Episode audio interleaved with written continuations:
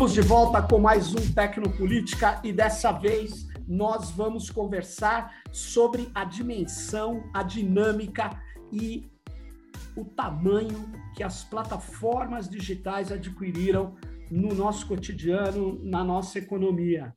E para falar sobre isso, eu estou aqui com o professor titular da Faculdade de Comunicação da Universidade Federal do Rio de Janeiro, UFRJ, que também é um dos representantes da comunidade técnica e científica no Comitê Gestor da Internet no Brasil, professor Marcos Dantas, autor de vários livros. Eu agradeço imensamente, professor, a presença aqui no, no Tecnopolítica. E para a gente não perder muito tempo, professor Marcos Dantas, eu digo, é, nós temos visto as plataformas de comunicação é, nesses primeiros 21 anos do século 21, né, nós estamos vendo elas adquirirem uma relevância é, descomunal nas comunicações. Será que é possível dizer que as plataformas digitais, elas, é, em importância, em tamanho, em poder, elas ultrapassaram as grandes corporações da mídia de massas? Boa tarde, professor Boa tarde. Sérgio Amadeu. É um prazer estar aqui com você, é uma alegria estar aqui com você, estar aqui no seu técnico política, discutindo, é, tra tratando, debatendo essas questões. É sempre uma iniciativa grande que você desenvolve aí, com, massificando esse debate, levando para outros públicos. Né? Então, eu espero contribuir da melhor maneira possível e sinto-me realmente muito feliz e muito honrado de estar aqui com você. E te revendo aqui pelo vídeo, né? A gente há muito tempo não se encontra. É isso aí. Mas, é, respondendo a sua pergunta, é, se a gente pensa em termos globais ou mundiais ou internacionais, e se você usa a expressão na sua pergunta corporações, né, é, é discutível ou não é certo? Porque por corporações a gente tem que entender grupos como Time Warner, como Disney, né, como Fox e News Corp, claro. né? E esses grupos são extremamente poderosos, né? A, a gente, em geral, a, a, o senso comum, até porque a gente vê muito, a gente visualiza até na televisão, na televisão Globo, televisão Record, né? Então fica, fica achando que está limitado a isso, não está. Né? Não está. É, esses grupos, geralmente uma corporação de mídia, e mesmo a própria Globo, que é a única brasileira que conta, as outras não contam, né? elas estão presentes em várias plataformas, não só nas digitais de internet, mas são grandes produtoras de conteúdo, grandes produtoras de filme, né? controlam cada vez mais o espetáculo futebolístico. Né? De repente, você tem um, uma final de, de Champions League, né? que está na Fox, que está na ESPN, que é Disney, né? É, então você, então, se a gente examina o um conceito de corporação, é uma grande competição. Sem dúvida alguma, até porque eu acabei de falar da, da Fox transmitindo a Champions League, o Facebook também está transmitindo futebol, Sim. né? A, a, a, o Flamengo, por exemplo, criou uma Flá TV para transmitir os jogos do Flamengo, tirou da Globo para botar no seu próprio canal, o que significa dizer botar no YouTube, né? Então, que YouTube é Globo, você sabe bem disso, né? Então você tem aí uma competição, você pode dizer que tem uma competição entre grandes grupos, né? E esses grandes grupos estão disputando, controlando o quê? Estão tentando controlar o conteúdo que eles levam para a audiência, né? Então existe existe esse nível de disputa. Mas tem um outro detalhe mais interessante e mais opaco, que é o fato que, se você examinar a estrutura de capital de todos eles, Disney, Apple, Microsoft, Fox, é, é, Turner, Time, Time Warner, né? se, você, se você examinar, tirando, é claro, aquele cara que aparece como dono, Jeff, Jeff Bezos, ou Larry Page, ou Mark Zuckerberg, né? Você vai ver que eles têm os mesmos sócios. É bem curioso isso. Tem um grupo de capitalistas, assim, o Fidelity, State Street, é, LCR, se não me engano, é inicial. São grupos de investidores, grupo, né? Grupo de grandes investidores, entende? que somados, somados, cada um tem 5%, 6%, 10%, quando muito, somado forma um bloco de mais ou menos 30% do capital em todas essas corporações. É muito curioso isso. São todos, eles são sócios dos mesmos. Então, tem uma estrutura por cima, que é o capital financeiro, né? que controla isso, isso aí. Então, você tem uma certa competição, é um processo que ainda vai se resolver, mas aí tem um detalhe que é interessante na, na respondendo a tua pergunta, que nessa competição existe um modelo de negócios, que é o modelo Google, o Alphabet, que é o modelo Facebook, que inclui o YouTube. Né? Esse modelo de negócios tá, criou, gerou uma forma de monetizar a sua audiência que vai se mostrando cada vez mais vantajosa.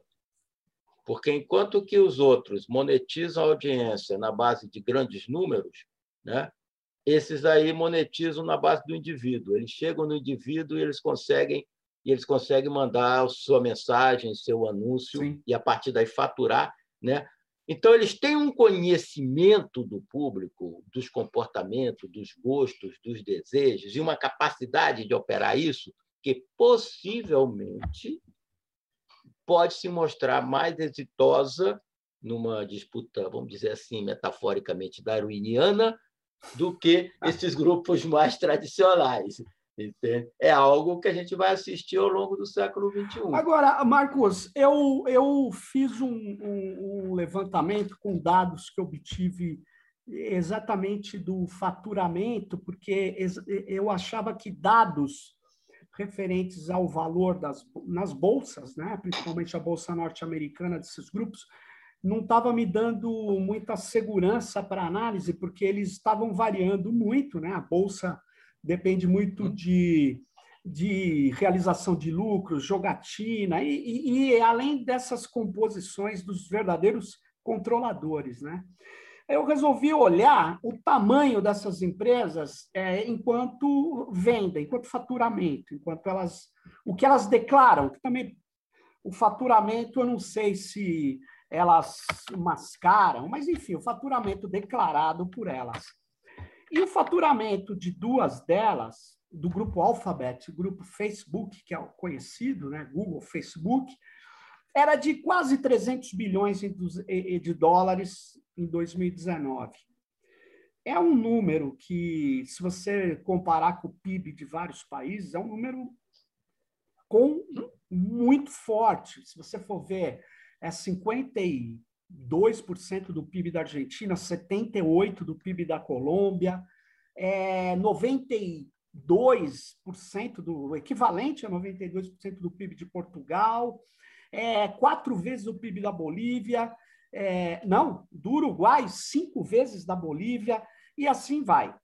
Ou seja, dois, dois grupos, dois grupos que têm um, você não acha que eles são como os, o, o, velho trust do passado, aquelas corporações que têm efetivamente que têm, elas podem ter partido da comunicação, mas elas elas vão, é tipo a Amazon, né? A Amazon não partiu da comunicação, partiu do comércio de livros, depois eletrônico, hospedagem em nuvem, agora está concorrendo, Marcos, com a SpaceX do Elon Musk para ver quem tem a maior, maior fatia de grana da NASA na disputa pelo espaço sideral. Ou seja, você não acha que essas empresas de comunicação elas são hoje, é, eu diria, as empresas mais bem-sucedidas do capitalismo global? Eu vou concordar com você. Nesse momento, elas estão aparecendo, estão emergindo como empresas mais bem-sucedidas dentro de um novo modelo de capitalismo, sem dúvida. Porque o, o que faz o sucesso dessas empresas, acho eu, né, é o fato delas, delas terem se situado como praça de mercados. O pessoal até gosta de falar marketplace, não precisa, praça de mercado. Entende? É, porque todo sistema capitalista, em todas as épocas, desde a época de Marx lá, né, tem que levar para o mercado, tem que realizar a mercadoria. Né? Você, você fala da produção de mais valor, mas se essa produção de mais valor não for realizada, o mais valor é zero. Tem, tem que realizar mais valor. Então, a circulação, a rotação do capital é fundamental nesse processo. Entende? E nesse processo, essas operadoras ou corporações como Alphabet, como, como, como Facebook, como Amazon, né? elas conseguiram se situar exatamente na relação entre, entre, o comprador e o vendedor, entre o produtor e o consumidor. Né? E elas favorecem ao encurtamento dos tempos de rotação de capital, elas favorecem a, a realização do dinheiro em mais dinheiro. Você botou de investir o dinheiro aqui, você quer ganhar mais dinheiro lá, e o tempo que esse processo está circulando né, é tempo que você está perdendo dinheiro, porque você está tendo que pagar suas contas. Então, se esse tempo é reduzido, você está ganhando dinheiro, ou pelo menos não está perdendo. Né? E elas se colocaram exatamente aí. Foi exatamente a grande, a grande descoberta, se a gente pode falar assim, né? do Larry Page, do, do Zuckerberg, dos F. Bezos, etc. Né? Então, você tem razão, elas estão se colocando no centro do sistema. Né? É, não pode deixar de existir toda a periferia, porque senão elas não têm o que vender nem, nem têm o que comprar. Né? Mas no momento que elas se colocam no centro do sistema, elas têm um enorme poder para dizer para onde é que o sistema vai. E aí, então, não só o poder econômico, como também o poder político, o poder da informação que elas estão com a informação das duas pontas, tanto da compra vendedora Marcos, quanto da compra compradora. Me fala uma coisa, o dado pessoal, que é o que você até dizia que ela tem um conhecimento do indivíduo que talvez é, nenhuma outra empresa tenha tido, né? Porque elas conseguem chegar, na maior parte das vezes, a extrair padrões de gostos, comportamentos, como você havia relatado. Isso eu mas, aprendi com o Sérgio Amadeu. Mas me diga, mas me diga uma coisa, Marcos. Como que você classifica informação? Estou perguntando por causa do livro Capital Informação, que eu quero ver como que você atualizou isso na sua uhum. reflexão. Como é que você classifica a informação e, em especial, o dado pessoal nesse contexto capitalista hoje? Que, que ele é? Ele é mercadoria, ele é insumo, ele é capital, ele é o quê, na sua visão? O dado é mercadoria. Ou uma mercadoria especial, ou sui generis, usando uma expressão que o Marx usava para o dinheiro. Eu vou tentar explicar. Primeiro é o seguinte, toda mercadoria, em princípio, ela é mercadoria para um lado e ela pode ser insumo para o outro. O cara que compra algodão para fazer tecido, né? o algodão é matéria-prima. Mas Isso. o cara que vendeu o algodão, é mercadoria. o algodão é mercadoria. Né? Então, o dado entra na mesma situação. Dizer, para a plataforma, o dado é mercadoria. Né? Para o agente que está querendo encontrar um consumidor, ele pode ser um insumo. Mas no, mas no essencial, ele é uma mercadoria, porque tudo é mercadoria. Né? Tudo é, depende aí da cadeia do, do, do momento da cadeia produtiva em que você se encontra. Então, como mercadoria, ele é, ele é valor. Tá? É valor de troca e valor de uso. É valor de uso para quem está precisando do dado para fazer um negócio, né? o restaurante que quer vender comida, a livraria, o hotel, seja lá o que for, né? e, é, e, e é valor de troca para a plataforma que está oferecendo aquilo ali. Okay? Agora, por que, que é uma mercadoria especial, assim como o Marx definia o dinheiro? Porque é uma mercadoria que não troca de mão. A mercadoria mesmo, ela troca de mão. Né? Você vai na padaria e compra Nossa. pão, o pão é seu. Você deixa o dinheiro. Você, o dinheiro passou a ser do dono da padaria e o pão é seu. Entende? o dado não. Assim como o dinheiro do banco. O banco te empresta dinheiro, ele não te dá dinheiro. Você tem que devolver com juros. Entende? O dado continua a ser da plataforma. Entende? Você, ela, ela, ela permite um leilão você usa naquele momento, bababá, mas o dado continua sendo dela. Então, por isso que é um, aí entra toda uma complicação, Sérgio, que os neoclássicos discutem, o Stiglitz discute, os marxistas não discutem, não entendem isso. O Stiglitz discute como é que, como é que a informação se encaixa no, na teoria neoclássica. Não se encaixa, a não ser que, a não ser que como está fazendo o Stiglitz, você comece a mudar a teoria neoclássica e considerar outros elementos. Então, voltando então para esse, para esse negócio, quer dizer, então o dado é uma mercadoria especial, ou então não é mercadoria, porque não tem essas características da troca, né? pode ser uma discussão, é uma discussão, e tem uma outra característica. Quem produz o dado? Quem produz o dado é você, sou eu. Então, nesse momento, nós estamos realizando uma atividade produtiva, ou seja, um trabalho produtivo. Perfeito. Essa é a tese que eu faço. Quer dizer, você está produzindo um valor que alguém está se apropriando desse valor, está negociando e não está te pagando nada em troca. Se você pegar aqueles balanços lá do, do Facebook, isso foi uma, uma pesquisadora minha, uma orientanda minha que apurou, que levantou, que, que descobriu, né, a Gabriela Raulino. Se você pegar os, balan os balanços do Facebook, ele coloca lá é, ARPO, você sabe o que é isso? É receita média por usuário, 20 dólares. 20 Pô, dólares. É, é, é, é, o cara usa o Facebook, não paga nada, e o Facebook diz: olha, de você eu tenho uma receita média anual de 20 dólares. Marcos, só um minuto, só um minuto. É, é, é, essa coisa é recente, né? Porque já foi 12 dólares. Então você está me dizendo que eles estão ganhando mais. Estão ganhando mais, exatamente. Então, esse 20 dólares, que não tem nenhuma remuneração em troca, é mais valor absoluto, cara.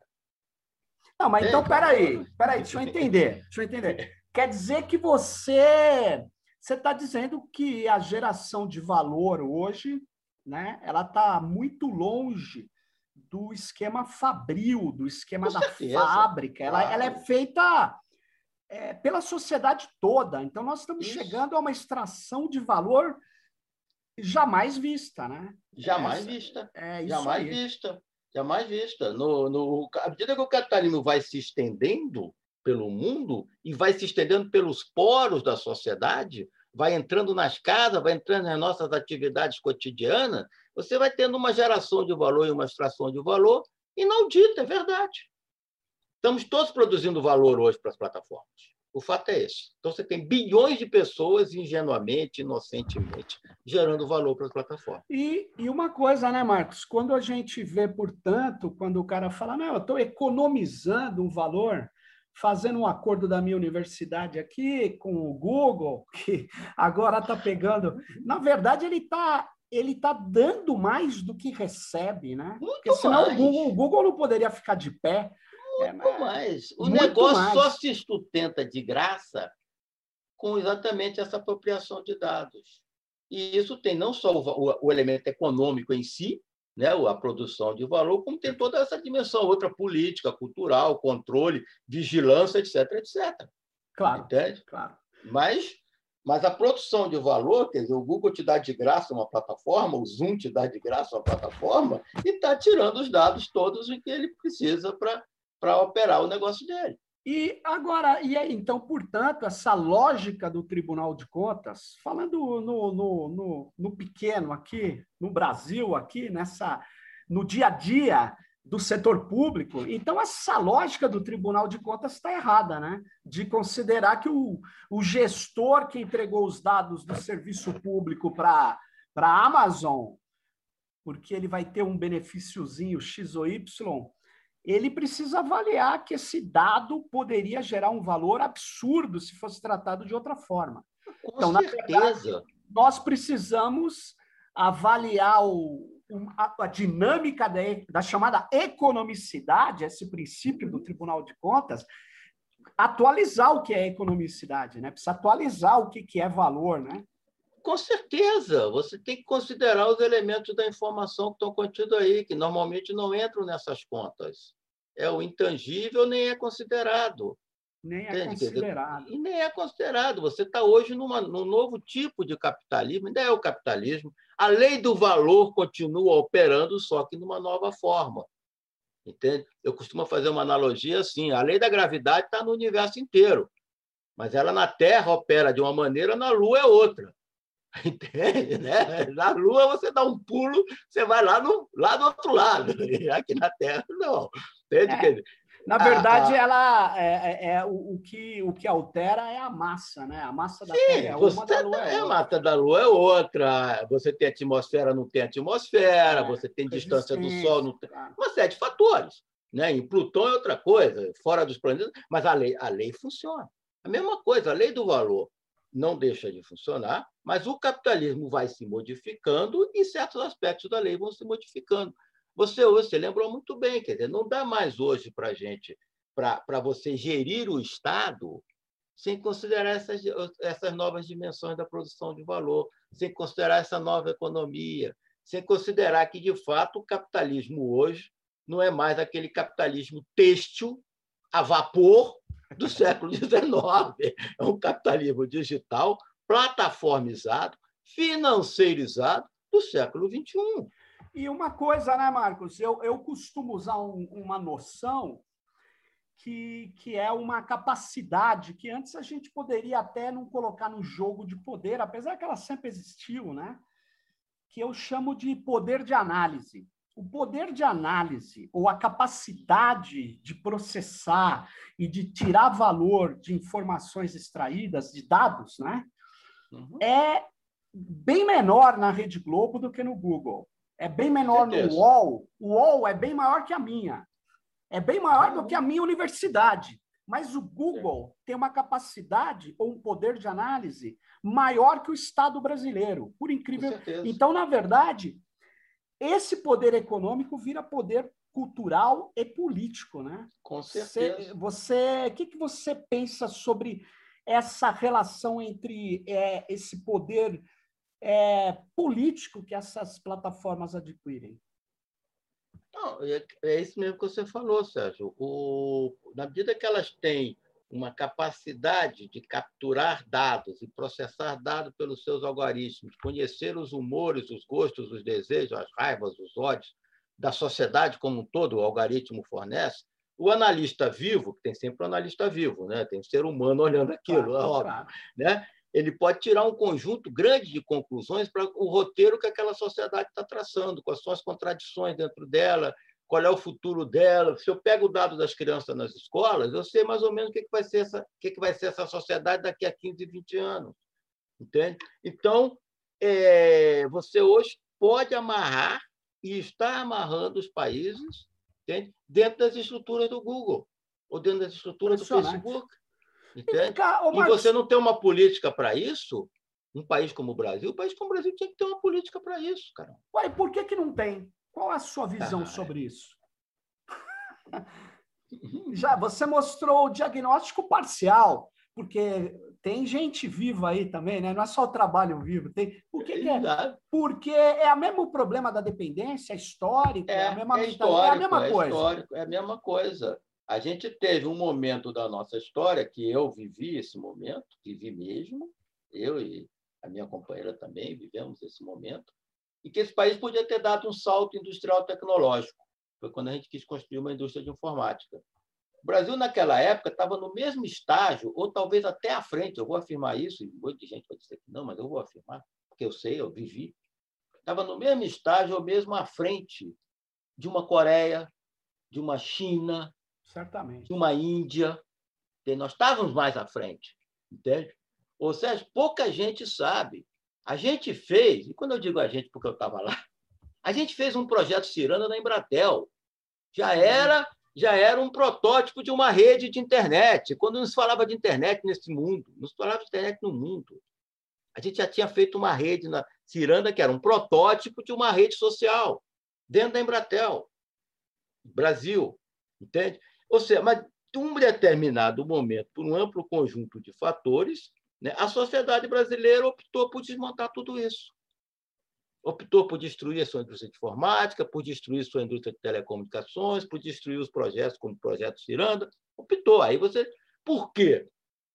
Porque, de fato, nós temos uma, um povo ignorante, infelizmente, um povo que mal completa cinco, seis anos de escolaridade, uma renda, uma renda média baixíssima. Melhorou um pouquinho com Lula, mas uma renda média baixíssima, entende? E uma elite que, no, é, na sua parte hegemônica, inclusive que controla a mídia, que nunca teve um projeto de nação. sempre teve um projeto de dependência. Isso aí está no Celso Furtado magnificamente bem. Sempre teve um projeto de inserção subordinada. E não é só o Brasil, a América Latina inteira. Quer dizer, nós Marco... fomos criados dentro de uma relação colonial. Você está falando isso, eu peguei um relatório agora, porque, enfim, é meu campo de pesquisa sobre 2020. É difícil o relatório que compila dados, porque está muito em cima, né? Uhum. Nós estamos em... E eu vi o relatório da Estatista, que é uma, uma consultoria sim, sim. gigantesca aí, e eles é, compilaram os dados do mercado que eles chamam de eletroeletrônicos, né? E ele olha o lado da oferta, tal, e na demanda, o Brasil é o quinto consumidor do mundo. O que, que, e que teve queda, todos tiveram. O primeiro consumidor, a China, Estados Unidos, agora eu não me lembro se é Japão antes. O Brasil é o quinto, isso me chamou muito a atenção, é o quinto mercado consumidor. Ou seja, a elite aqui, ela se contenta em ser consumidora, né? Ela se contenta, ah, eu tenho o quinto mercado. Tanto é que eu li os documentos da Estratégia Brasileira de Transformação Digital. Colegas nossos lá no CGI participaram. E, e, é curioso que eles dizem assim, a vantagem do Brasil para, para a transformação digital são as duas primeiras, e isso você pode falar, não, a ordem não importa, mas são cinco vantagens, e as duas primeiras é o rural, né, a economia, o ruralismo.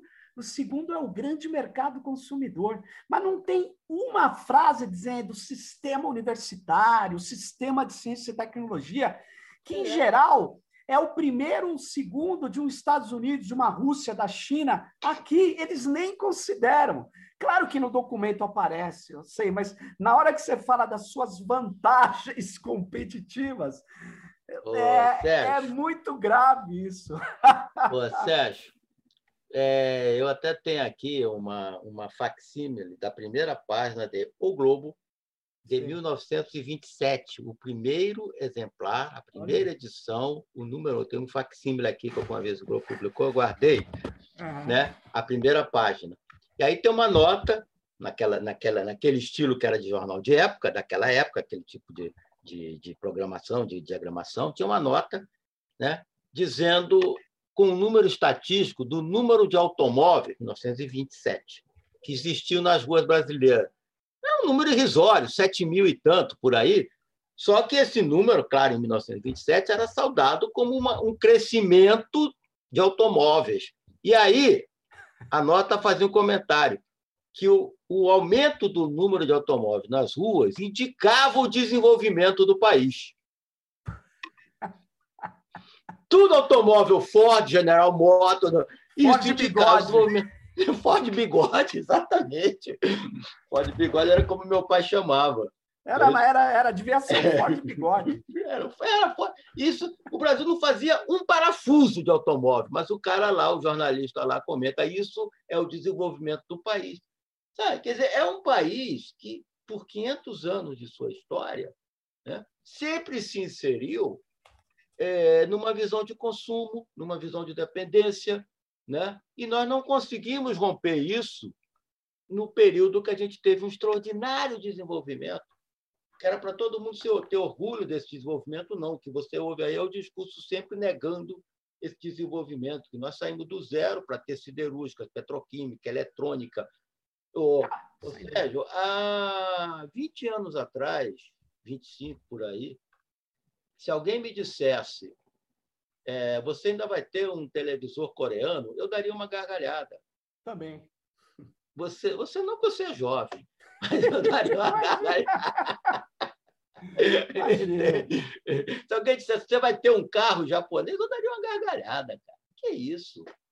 Entende? Eu tinha o meu sonho era gradiente nacional, minha televisão era BC Color nacional, meu computador era um computador nacional da, da, da, da, da, da Cisco, não, da, da Scopus. Entende? Ah, era tudo, e bons, e bons, e funcionavam, funcionavam bem. Até hoje o meu tocadisco é um tocadisco gradiente, até hoje, tem 40 anos de vida esse tocadisco. Ah, sim. Mas nós, nós no nosso, a nossa, nosso desenvolvimento sempre é, é isso, né? A, é, a elite brasileira, como você bem disse, ela, se ela tem um projeto, se é que ela tem, quem tem, tem um projeto ou de financiarização ou um projeto de, de extração, né? de território de passagem, que a gente chama, né? de ah, eu, eu, eu, eu vou ser um grande mercado consumidor, porque afinal de contas isso é importante, porque isso é da onde eu vou tirar o dinheiro, extrair e ir morar lá fora, né? É. Então, não, não há um projeto, não há um projeto de de criatividade, problema, inventividade. Né? É, o problema, cara, é que houve uma ruptura na lógica capitalista nos anos 80, 90, né? uma, uma crise kondratifiana, como se diz na linguagem Sim, econômica grande histórica, ciclo. grande ciclo. E, nesse, e aí o país tinha que se reajustar, tinha que negociar a inserção, porque todo mundo é inserido internacionalmente. Né?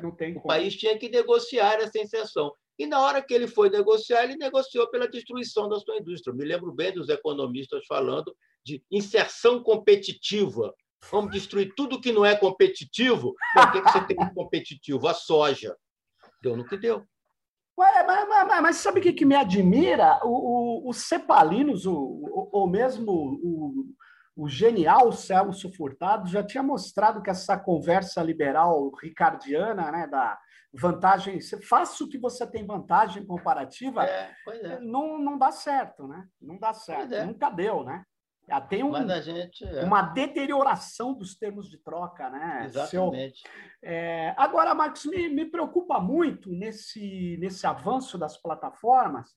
Nos últimos tecno, no mês passado, Tecnopolítica, eu trabalhei a ideia do que eu nomeei, assim, momentaneamente, de ruralismo digital, que parece ser uma coisa avançada, né? Tem até é, na minha universidade, é, curiosamente saiu no, no clipping deles falando: o professor Sérgio Amadeu critica o avanço das plataformas no campo.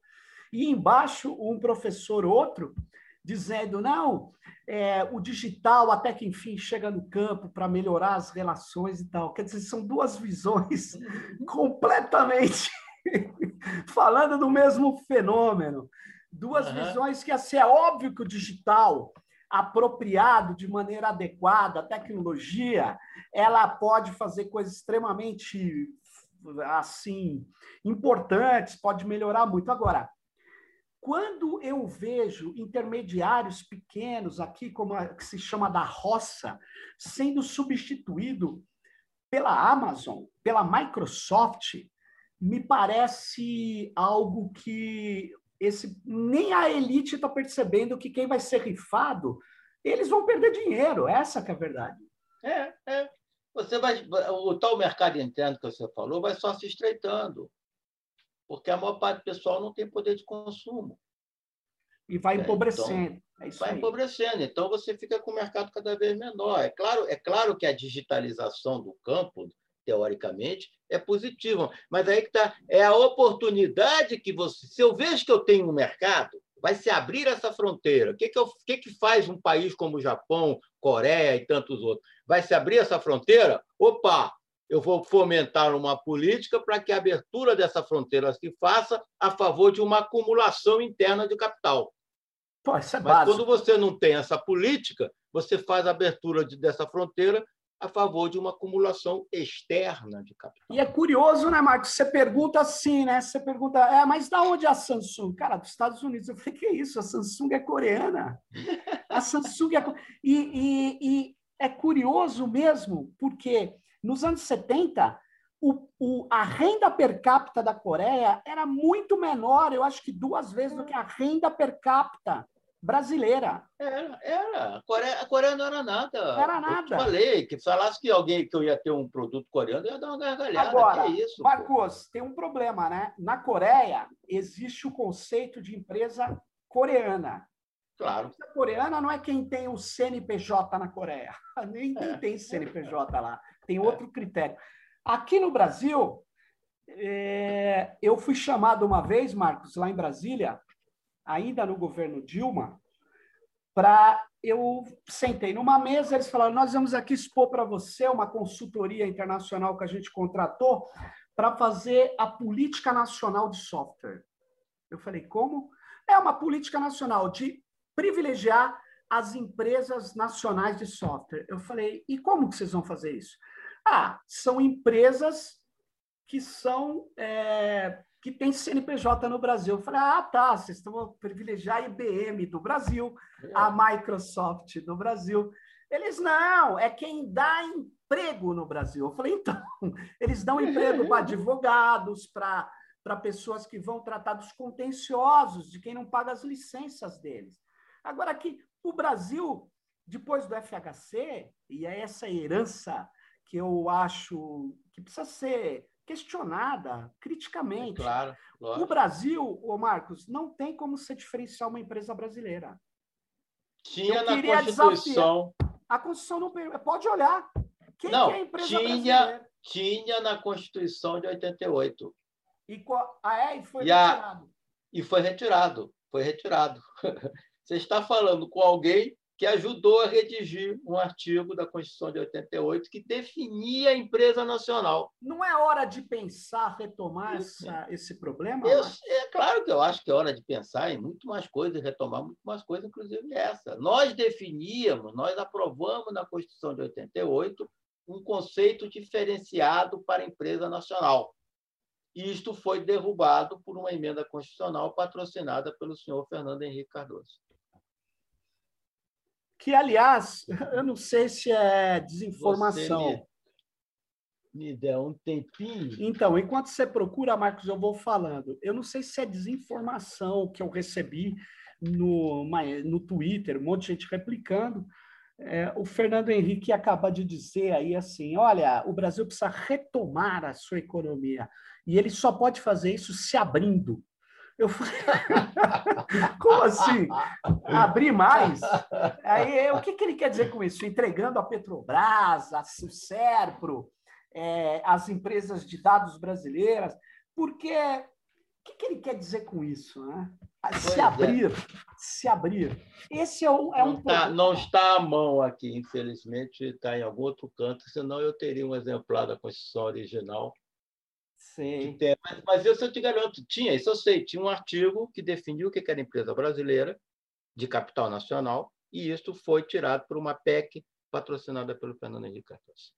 Não, é, o da PEC é uma, é uma é que eu achei que a Constituição de 88 é interessante essa informação. Já vinha a ideia de não diferenciação. Não, não, não pelo contrário, foi uma luta nossa, Tem razão. capitaneada pela indústria de informática, com o apoio da SBPC e de vários outros segmentos industriais e intelectuais, etc. Foi uma luta nossa, entende? E ela e assim foi aprovado isso.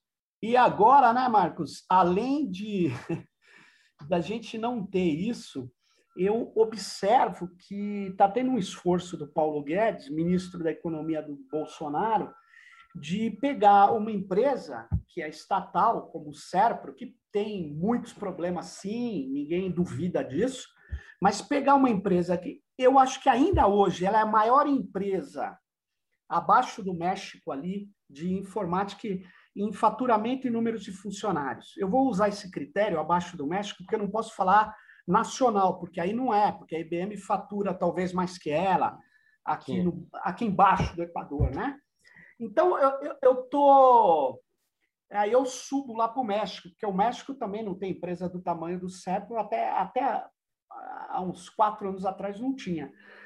Essa empresa é uma empresa, no meu modo de ver, que tem muitos dados, dados do serviço público principalmente. Foi fundada para a Receita Federal, hoje não é só da Receita Federal.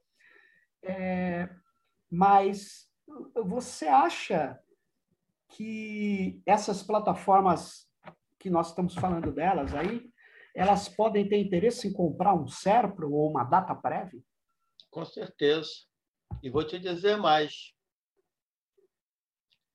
Outro dia eu participei de uma reunião do CGI, você sabe como são essas reuniões do CGI, você já foi lá do CGI, e teve uma janela aberta para um funcionário do atual governo apresentar um grande plano que o governo está desenvolvendo para construir uma plataforma única de identidade de serviços a serviço do cidadão. Você entra por onde você entrar, tudo seu está ali na mesma hora. A essência era isso. né?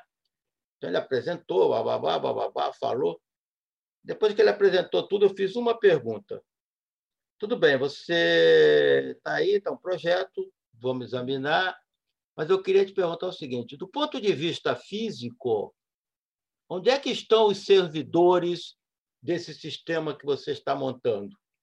Né? Eles, não, isso aí vai ficar no SERPRO. Aí eu falei, então você acabou de me dar. Eu não esperava essa resposta, Sérgio. Mas eu disse, na hora, você acabou de me dar mais um argumento para não privatizar o SERPRO. Vamos botar, ou tem um projeto, de todos os dados do cidadão, de 200 milhões de brasileiros, né? Que, que entram pela saúde, que entram pela receita, educação, que entram pela educação, que entra, que entra pelo que entra pelo Detran, que entra pelo Detran, motorista, babá, tudo querem fazer um grande sistemão que não importa por onde você entra, você acha seus dados. Pode ser que seja positivo, tá? Não vou nem agora. Aí, fisicamente, esses dados estariam em servidores do Brasil. Pô, parabéns! Os servidores no Brasil pertencem ao Google. Olha, é, Marcos, eu queria dizer, eu vou falar de novo. Eu sei que é um assunto, as pessoas ficam nervosas quando a gente toca em tecnologia e eleições, né? Porque logo vem o problema da urna.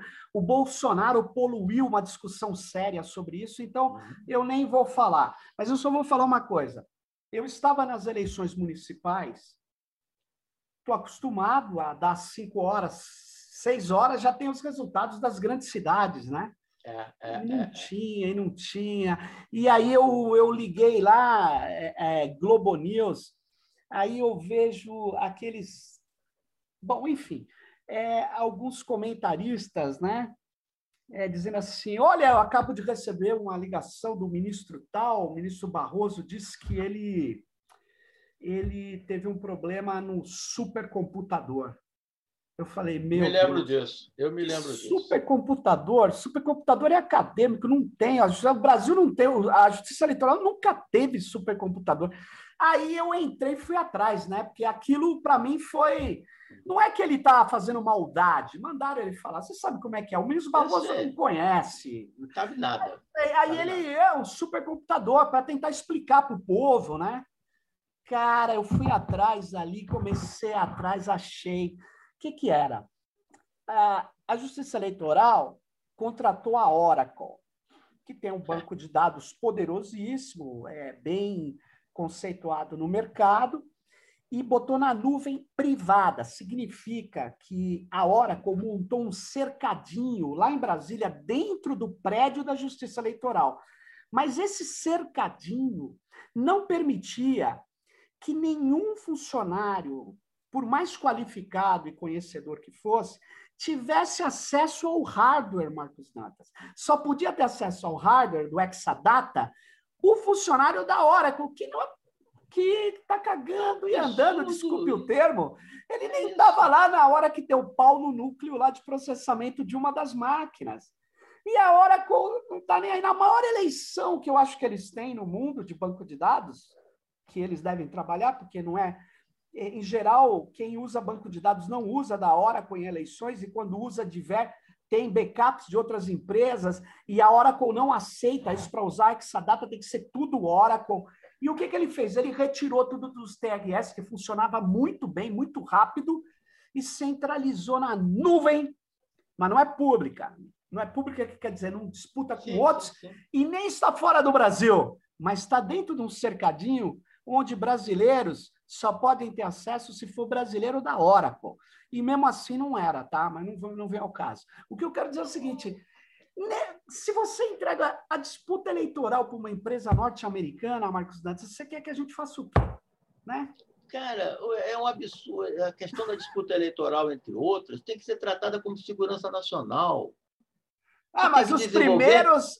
Você tem competência para desenvolver isso e montar isso no Brasil. Não falta engenharia aqui, não falta gente boa para fazer isso aqui.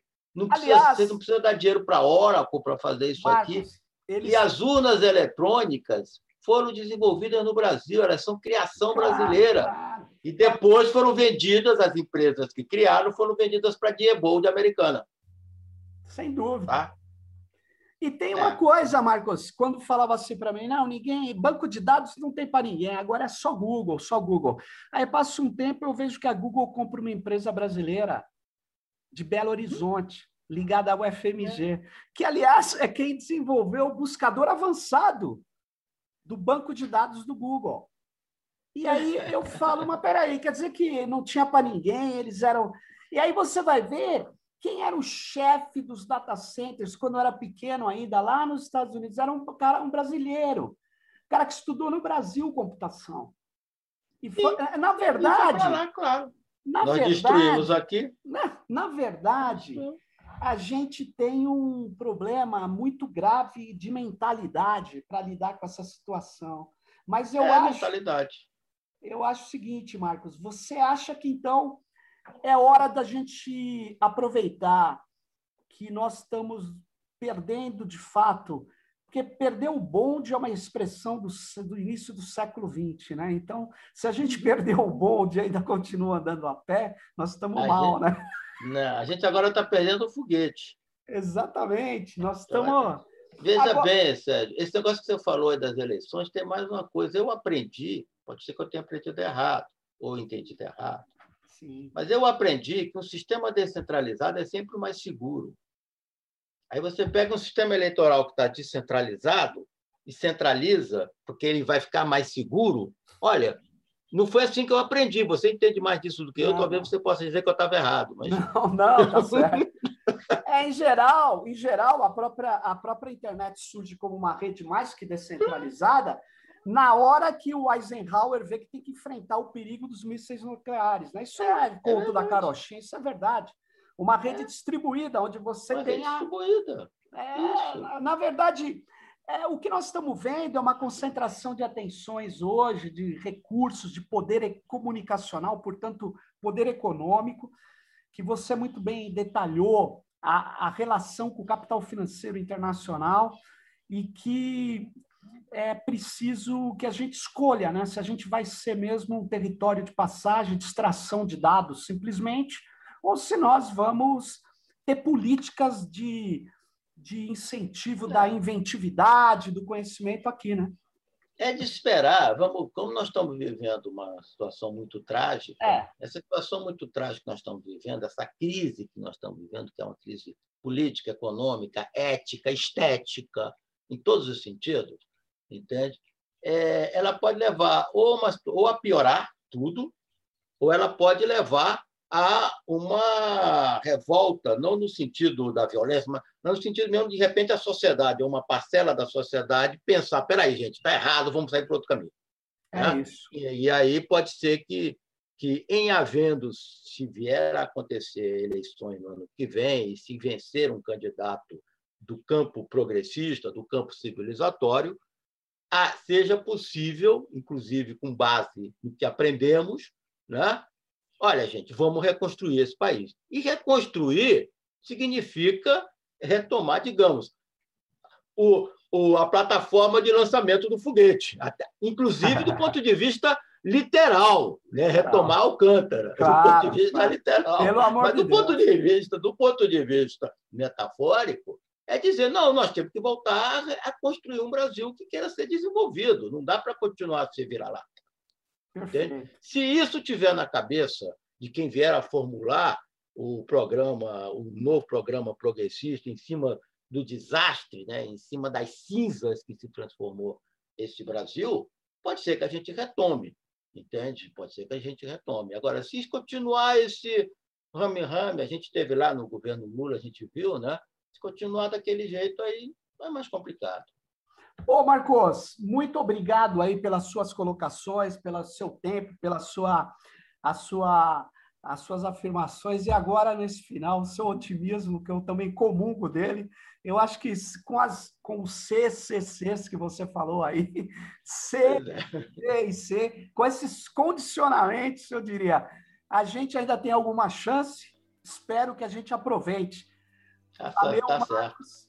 Muito tá obrigado. muito obrigado, muito obrigado Eu Zé, agradeço, pela oportunidade. Muito legal. E Valeu. fique com o Tecnopolítica e até a próxima, onde nós voltaremos discutindo a questão das plataformas. Até mais, Marcos. Até mais a todos e todas que nos acompanharam. Valeu. Bye, bye. Bye.